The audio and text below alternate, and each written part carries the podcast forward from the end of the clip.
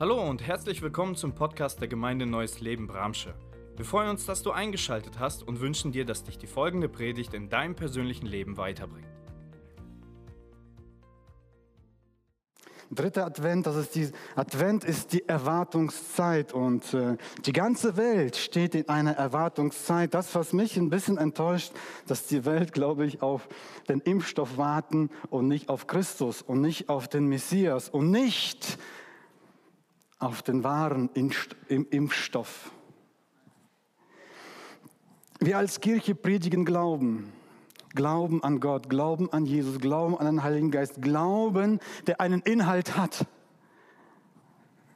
Glauben, der uns in unserem Leben trägt, der in unserem Alltag Gott erlebbar macht. Diesen Glauben wollen wir predigen. Wir alle leben im Glauben.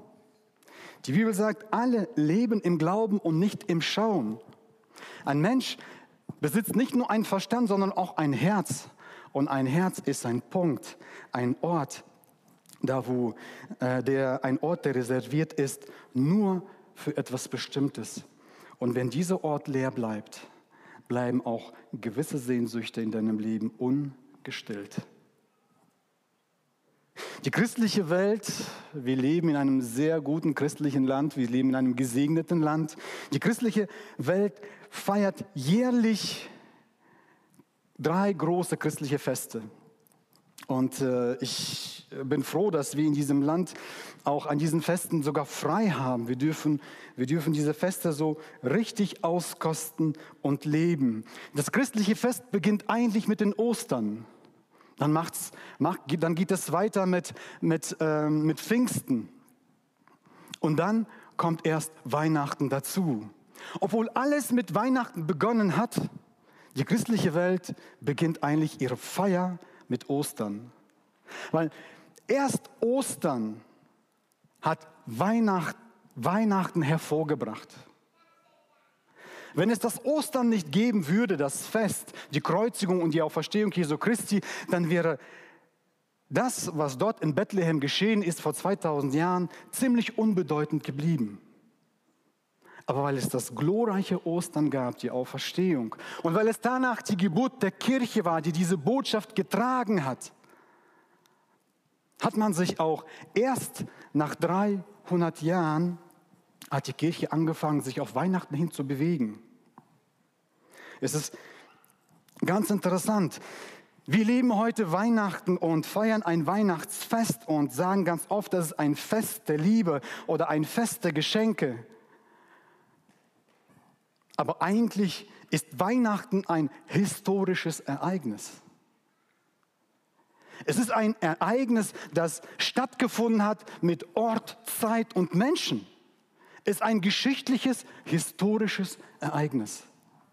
Im 5. Jahrhundert gab es einen Mönch, äh, Exigus hieß er. Er kam aus dem Mittelmeer, am, vom Schwarzen Meer, nicht vom Mittelmeer, vom Schwarzen Meer.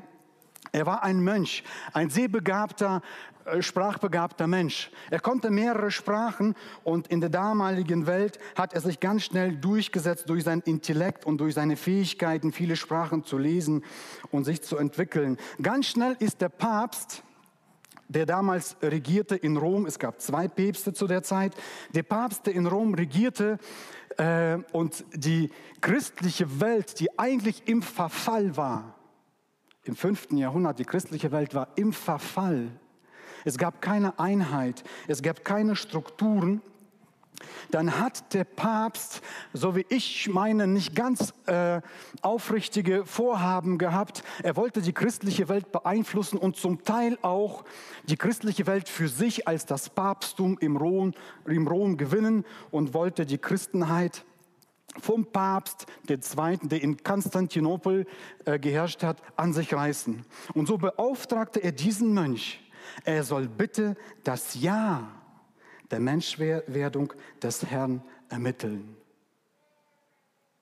Und geschichtlich gesehen äh, war das, es ist festgehalten worden, äh, es gibt viele, viele, viele äh, andere Quellen, die sagen, ähnliches leicht Abweichendes, aber ungefähr so in diese Richtung können wir uns den Geschichtsverlauf denken, dass dieser Mönch sich auf den Weg gemacht hat, die Evangelien studiert hat, hat in die römische Geschichte hineingeschaut, also in die Chroniken der Römer, also dort in den Archiven, in den Büchereien, hat er geforscht, geforscht, geforscht. Und das, was er gemacht hat, er hat den Todestag des Herrn ermittelt.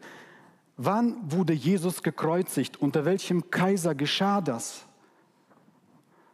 Und als er das rausgefunden hat, hat er einfach 30 Jahre zurück, zurückgerechnet. Heute wissen wir, dass er sich verrechnet hat.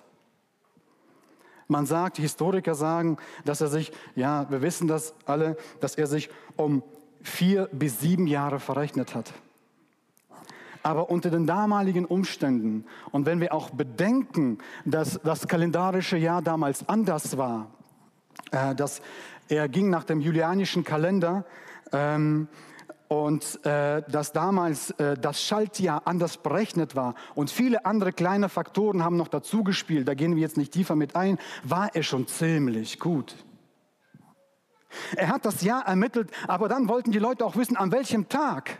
Nicht nur an welchem Jahr, sondern auch an welchem Tag. Und auch darüber, wenn wir das Internet studieren, wenn wir in die Bücher hineinschauen, dann werden wir nur Spekulationen rausfinden und wir werden nicht wissen, warum das am 25.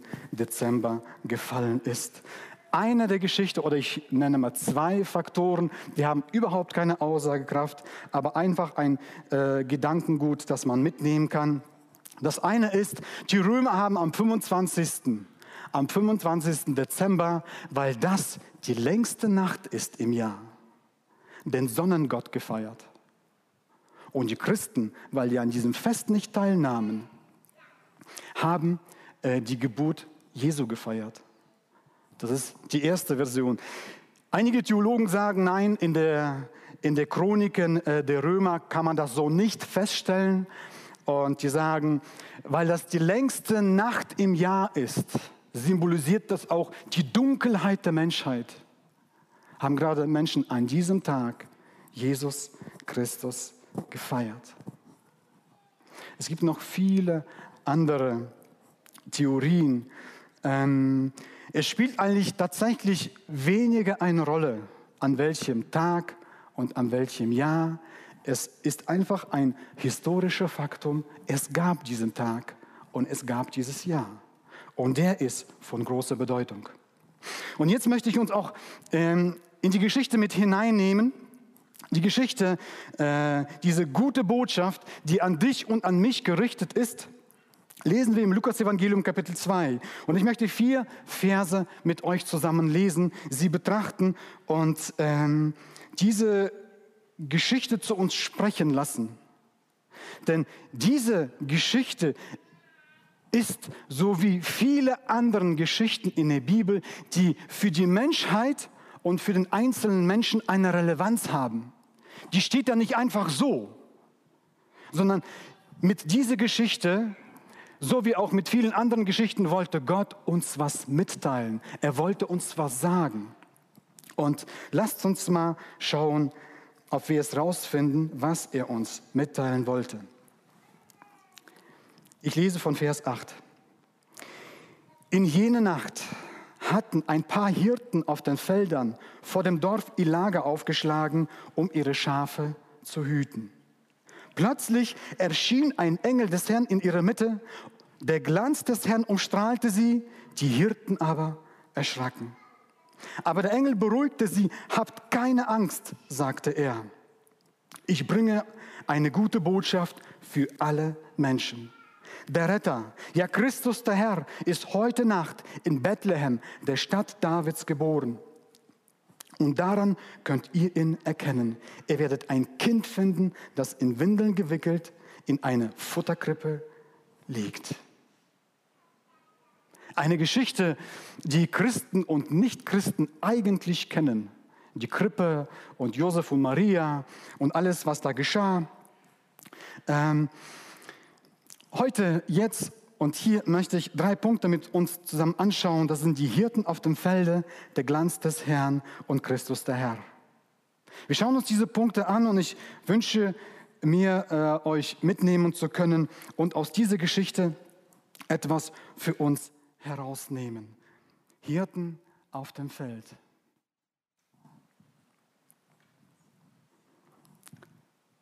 Wer sind diese Hirten? Bist du ein Hirte? Wer waren diese Hirten auf dem Feld?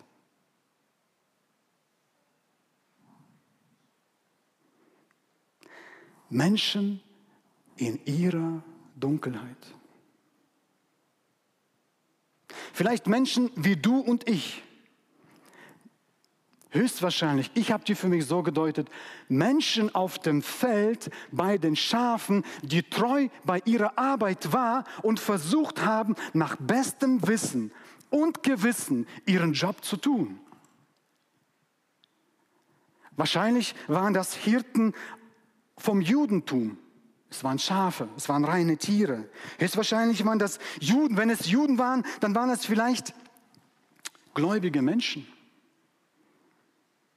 Wie viele waren es, wissen wir nicht. Aber die Bibel spricht von Mehrzahl. Waren es fünf, waren es sieben? Waren es vielleicht nur zwei? Vielleicht war einer von denen nicht gläubig und der andere war gläubig. Vielleicht bist du heute Christ und vielleicht hörst du auch zu und bist nicht Christ. Wer waren diese Menschen? Die Botschaft gilt allen Menschen, ob du Christ bist oder nicht Christ bist. Es gibt eine gute Botschaft, es gibt Weihnachten. Jesaja beschreibt diese Dunkelheit der Menschheit so. In Jesaja Kapitel 9, Vers 1, das Volk, das in der Dunkelheit lebt. Was ist damit gemeint? Dunkelheit ist Abwesenheit der Klarheit. Dunkelheit ist eigentlich Trennung, Verlorenheit und Verdammnis. Menschen aufgrund seiner eigenen Schuld oder Fremdschuld sind in eine Dunkelheit geraten. Das offenbart uns die Bibel. Und das kannst du, wenn du in dich hineinschaust. Den Verstand, wir haben heute in der Einleitung gehört, der Verstand soll dafür eingesetzt werden, damit unser Herz analysiert wird, geprüft wird, damit wir hineinschauen, was in uns geschieht. Die Bibel sagt ganz deutlich, Römer 5, Vers 18, wegen der Sünde eines Menschen, wegen der Sünde Adams. Die Sünde Adams brachte Verdammnis über die Menschheit, brachte eine Finsternis um uns und auch in uns. Es gab eine Trennung. Manchmal sind wir gar nicht schuld. Es ist eine Fremdschuld. Fremdschuld, ob es Menschen sind, ob das eine Umwelt ist, Katastrophen die Mensch, die Natur, die Schöpfung ist gefallen. Nicht nur der Mensch, auch die Schöpfung. Die Menschheit fragt sich immer und ganz oft auch wir Christen, warum gibt es Naturkatastrophen? Warum lässt Gott Dinge zu? Weil der Mensch mit der ganzen Schöpfung gefallen ist. Das ist der Grund, warum wir Leid und Schmerz erleben. Und dieses Leid erreicht auch unschuldige Menschen. Wir leiden wegen Fremdschuld, wir leiden wegen Eigenschuld. Römer Kapitel 3, Vers 23. Alle Menschen haben gesündigt, du auch. Herzlichen Glückwunsch. Du auch. Alle Menschen haben gesündigt. Du leidest wegen Fremdschuld und du leidest auch wegen Eigenschuld. Ich und du sind in der Finsternis. Und diese Finsternis, diese Dunkelheit, das sind Menschen, diese Hirten auf dem Felde, sind Menschen, die diese Trennung von Gott fühlen. Die können das nicht erklären, wir können das nicht erklären, aber wir nehmen eine gewisse Verlorenheit da. Wir nehmen eine gewisse Verdammnis wahr. Wir sind ausgeliefert äh, Ängsten, dauerhaften Unsicherheiten. Wir haben manchmal das Gefühl, eine Wolke der Hoffnungslosigkeit und Unbeständigkeit hängt über uns und im Moment über der ganzen Welt. Corona lässt grüßen. In allem Munde ist eine Botschaft. Wie geht's weiter?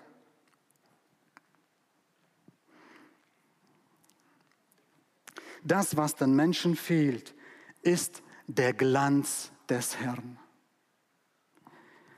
Wir machen mit dem zweiten Punkt weiter. Der Glanz des Herrn. Was ist der Glanz des Herrn? Wir lesen, die Hirten waren da und der Glanz des Herrn umstrahlte sie. Was ist der Glanz des Herrn? Der Glanz des Herrn. Im Original steht die Herrlichkeit. Die Herrlichkeit Gottes. Und wenn man meint Herrlichkeit, mit Herrlichkeit meinte man immer die Anwesenheit Gottes. In diesem Fall war es durch den Engel greifbar. Gott war greifbar in der Botschaft, in der Kraft. Der Glanz, das ist die Herrlichkeit Gottes. Ja, Herrlichkeit, es gibt viele herrliche Momente. Ich habe mal gehört, dass der herrlichste menschliche Moment ist, wenn du deine Braut küsst. Stimmt das? Wenn du deine Frau küsst. Das ist ein herrlicher Moment für einen Mann. Ich weiß nicht, wie es für eine Frau ist. Man sagt in diesem Moment, ähm, gehe ich von mir weg, gehe ich auf du. Es gibt auch ein herrliches Essen, einen herrlichen Urlaub. Es gibt herrliche Momente. Aber das, was die Bibel hier spricht, die Bibel möchte uns ein herrliches Leben schenken. Es gibt herrliche Momente im Laufe unseres Lebens und es gibt unser ganzes Leben, das voll sein soll von Herrlichkeit. Herrlichkeit, das ist ein Zustand der Freude. Und dieser Zustand der Freude, des Friedens, des Gelingens, das ist unabhängig von deinem, von deinem gesundheitlichen Zustand, von deinem Status als Mensch, von deinem beruflichen Erfolg. Es ist davon unabhängig obwohl es das bereichert. Herrlichkeit, die, die Schöpfung, also wenn wir unser, unser Welt anschauen, die ist herrlich gemacht. In Psalm 19, Vers 2 lesen wir, der Himmel verkündet die Herrlichkeit Gottes und das Firmament bezeugt seine wunderbaren Werke. Der Himmel verkündet die Herrlichkeit Gottes. Und es ist tatsächlich, wenn wir nach außen schauen, wenn wir das, was um uns ist, also auch unsere Steinwand, wenn wir die, ich habe mein Büro und gegenüber ist die Garage von meinem Nachbar und ich kenne schon fast jeden Stein. Aber dann so ein kleiner Spalt über die Garage ist der Himmel. Und ganz oft, wenn ich auf meinem Sofa liege und chille, lese, oder so tue, als ob ich lese, Brille auf die Nase habe und schaue, schaue in den Himmel. Da fließen Wolken vorbei, manchmal ein Flugzeug, manchmal ein Vogel. Das löst in mir ganz was Neues aus. Und das ist gut. Da ist Leben drin, da ist Kraft drin. Der Himmel verkündet die Herrlichkeit Gottes und wenn wir uns den Himmel anschauen, wenn wir uns anschauen, wenn wir das wahrnehmen, wenn wir diese Bilder, diese Herrlichkeit wahrnehmen, dann, dann lässt das unser Herz aufspringen. Es gibt Firmamente, es gibt einen Sternehimmel ganz, ganz, äh, ganz weit oben im Polar. Das ist ein ähnliches Bild, wie man die Herrlichkeit Gottes erleben kann. Man kann, man kann auch ähm, ähm, im Regenbogen die Herrlichkeit Gottes sehen. Man darf einen Moment stehen bleiben und erkennen und das auf sich wirken lassen. Das sind so Bilder, die wir von außen wahrnehmen.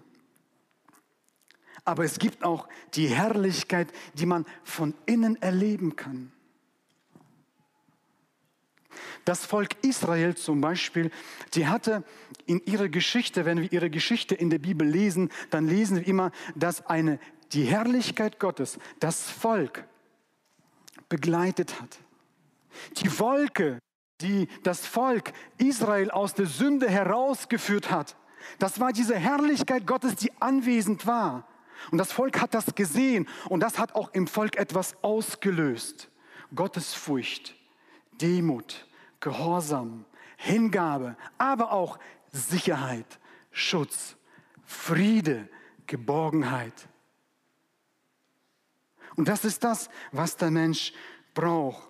Wir lesen in der Bibel ganz oft, dass als Mose auf dem Berg ähm, auf dem Gebirge Sinai war und dort die zehn Gebote empfangen hat, dass die Herrlichkeit des Herrn auf diesen Berg sich herniederließ und das bestätigte. Immer wieder lesen wir in der Geschichte der Juden, zum Beispiel auch bei Salomo, als er den Willen des Herrn getan hat und den Tempel gebaut hat den Tempel gebaut hat. Gott wollte es. Durch, äh, durch äh, König David hat Gott das offenbart. Und der Sohn von David, das ist der Salomo, der hat diesen, den Willen Gottes erfüllt. Und als er gebetet hat, fiel Feuer vom Himmel. Und die herrliche Gegenwart des Herrn erfüllte den Tempel.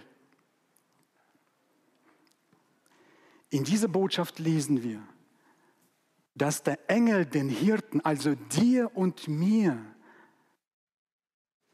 die Herrlichkeit Gottes ankündigt, die wir in Christus Jesus finden. Kolosser Kapitel 1, Vers 19. Paulus, der mächtig war in Wort und Werk, hat uns den Willen Gottes offenbart. Er sagt, Gott, denn Gott wollte in seine ganze Fülle in Christus leben. Die Herrlichkeit, ähm, die wir heute in unserem Alltag auch erleben können, ist in Jesus Christus zu finden. Ich und du, wir dürfen heute diese wunderbare Herrlichkeit Gottes erfahren. Wir dürfen sie greifen, annehmen und darin Schutz, Geborgenheit, Friede, Kraft, Freude haben. Das dürfen wir haben nach innen. Und unabhängig von dem, was außen um uns geschieht, gilt diese Botschaft.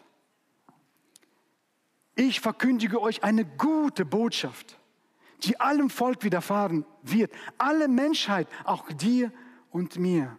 Und ich hoffe sehr, dass du dich auf diese Botschaft einlässt, damit du damit du Weihnachten, das, was wir in zwei Wochen so richtig feierlich feiern wollen, damit wir das begreifen und das für uns neu wahrnehmen und dass wir uns auf diese Botschaft mehr und mehr einlassen. Kolosser 1, Vers 27, da unterstreicht Paulus nochmal, denn Gott wollte ihnen sagen, Gott wollte allen Menschen sagen, auch den Heiden, wenn man den Vers drüber liest, den Vers zwischen 19 und 27, da spricht Gott von, äh, von allen anderen Völkern, von Heidenvölkern, die Gott, den Gott Abrahams, Isaaks und Jakobs so nicht kannten. Er sprach eigentlich zu uns, zu den Deutschen also zu den Fremdvölkern, zu den nichtjüdischen Völkern. Denn Gott wollte ihnen sagen, dass der Reichtum der Herrlichkeit dieses Geheimnisses für alle anderen Völker auch bestimmt ist. Und das ist das Geheimnis. Christus lebt in euch. Darin liegt eure Hoffnung. Ihr werdet in seiner Herrlichkeit teilhaben. Luther übersetzt das wunderbar. Das Christus in uns, das ist die Hoffnung der Herrlichkeit. Was ist die Hoffnung der Herrlichkeit? Christus in uns. Christus der Herr, der Retter, Christus der Herr. Wir kommen zum dritten Punkt. Christus der Herr. Ich finde das sehr interessant, wie die Engel das zum Ausdruck bringen. Die sagen, ähm, ich verkündige euch eine große, eine, eine gute Botschaft für alle Menschen geht hin in den Stall und ihr werdet ein Kind finden, das in Windeln gewickelt dort im Stall liegt. Also mit meinen eigenen Worten, ja. Wer lag denn dort im Stall? Ein Baby, das noch nicht mal einen Namen hatte. Dort lag jemand. Das ist der Christus? Äh, okay.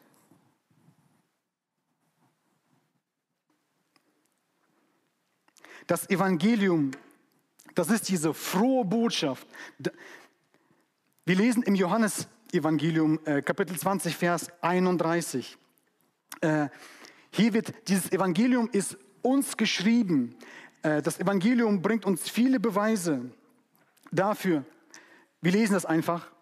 Dies wurde aufgeschrieben, damit ihr glaubt, dass, dass Jesus der Christus ist, der Sohn Gottes, und damit ihr durch den Glauben an seinem Namen das ewige Leben habt.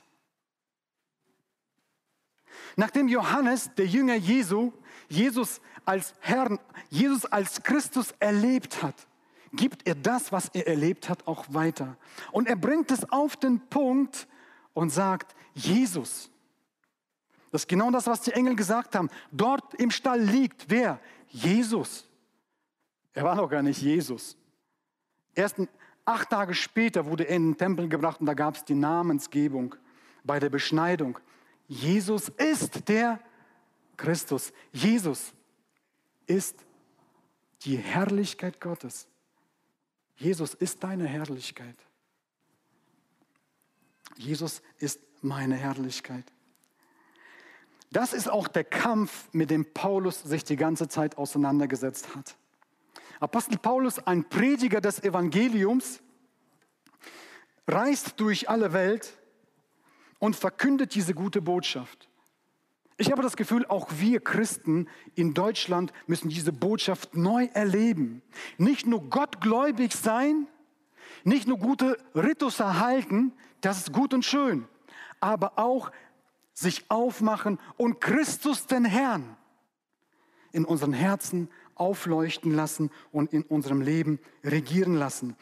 Paulus doch Saulus, Entschuldigung, Apostelgeschichte Kapitel 9, Vers 22 bringt das auf den Punkt. Doch Saulus predigte immer überzeugender.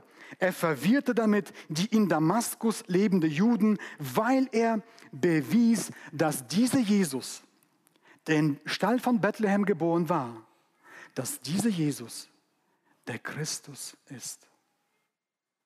Dieser Jesus, der dort geboren war und der später als verherrlichter auferstanden war. Das ist dieser auferstandene, verherrlichte Jesus, ist der Christus, der für mich und dich gekommen ist.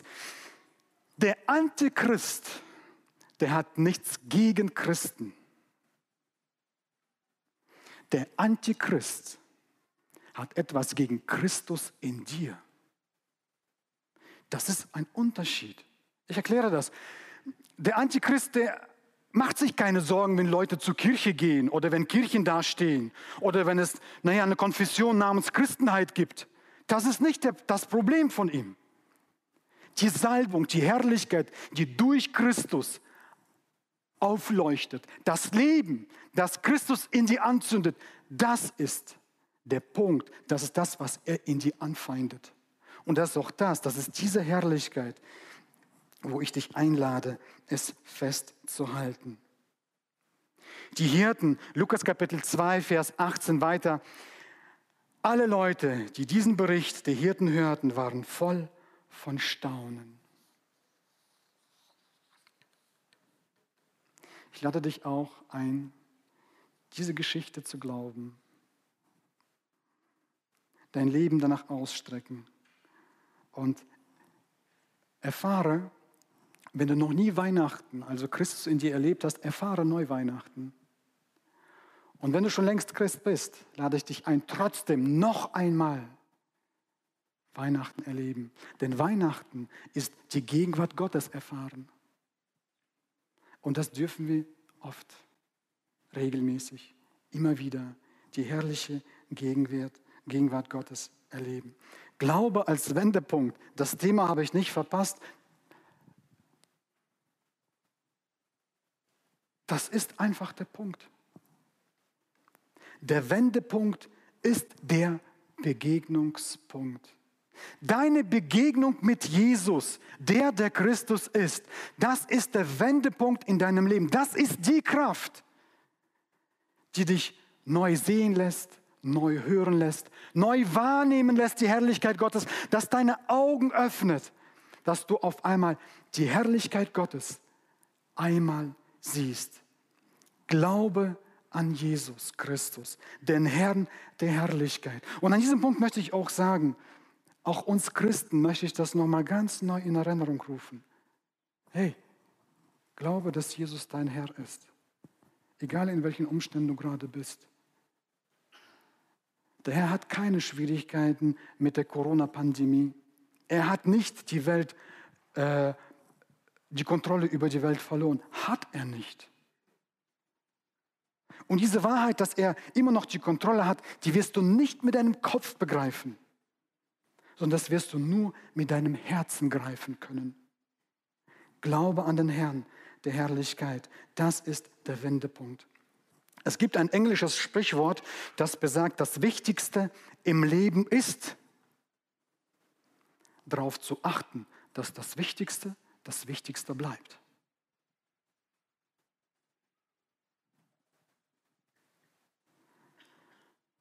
Und jetzt lade ich dich ein, das Evangelium anzunehmen. Drei Schritte. Schritt Nummer eins. Römer Kapitel 10, Vers 10. Glaube mit deinem Herzen. Auch wenn du schon lange Christ bist, auch wenn du Diener in der Gemeinde bist, auch wenn du Pastor bist, auch wenn du super, super gesalbt bist, was glaubst du in deinem Herzen? Wer ist Jesus für dich? Glaube mit deinem Herzen. Glaube, dass er dir helfen kann, all deine Herausforderungen zu schaffen. Das ist die wahre Weihnachtsfreude. Aber das ist noch nicht das Ende. Schritt Nummer zwei. Bekenne das, was du glaubst. Sage das, was du glaubst. Was belastet dich? Was trennt dich gerade von Gott? Welche Angst, welche Sorge, welche Verdammnis spürst du gerade in dir? Was ist das gerade, was dich so sehr herausfordert und beschäftigt? Bekenne mit deinem Mund. Bekenne es mit deinem Mund. Die Bibel sagt, Wer sich hier auf der Erde öffentlich zu mir bekennt, den werde ich auch vor meinem himmlischen Vater bekennen. Das hat Jesus gesagt. Wer sich hier auf der Erde öffentlich bekennt, nicht nur ich glaube in meinem Herzen. Wir bleiben ganz oft hier an diesem Punkt stehen. Wir haben unser Päckchen, wir haben unser Problem, wir haben unsere Sorge und wir glauben ganz stillschweigend in unserem Herzen. Sage er doch, was du hast, Mann dann können wir darüber reden und können wir Lösungen finden. Das ist der Punkt. Bekenne mit deinem Munde. Jesus, als er auf Erden war, hat ganz oft gefragt, was soll ich denn für dich tun? Es kam jemand zum Herrn und bat ihn, Herr, ich möchte sehen. Lukas 18 lesen wir. Was soll ich tun? Sag es mir. Und der Mensch sagt, ach so, okay. Wir sind super heilig und Gott weiß alles. Natürlich weiß Gott alles. Aber Gott will auch wissen, ob du weißt, wie es dir wirklich geht und worauf es wirklich ankommt. Er will uns helfen. Dritter Schritt ist, empfange die Kindschaft. Glaube mit deinem Herzen. Bekenne. Männer, sagt euren Frauen, dass ihr sie liebt. Schatz, ich liebe dich. Ja, sie weiß es doch. Äh, ja, ich glaube, ich habe es einmal gesagt, irgendwann mal ganz am Anfang.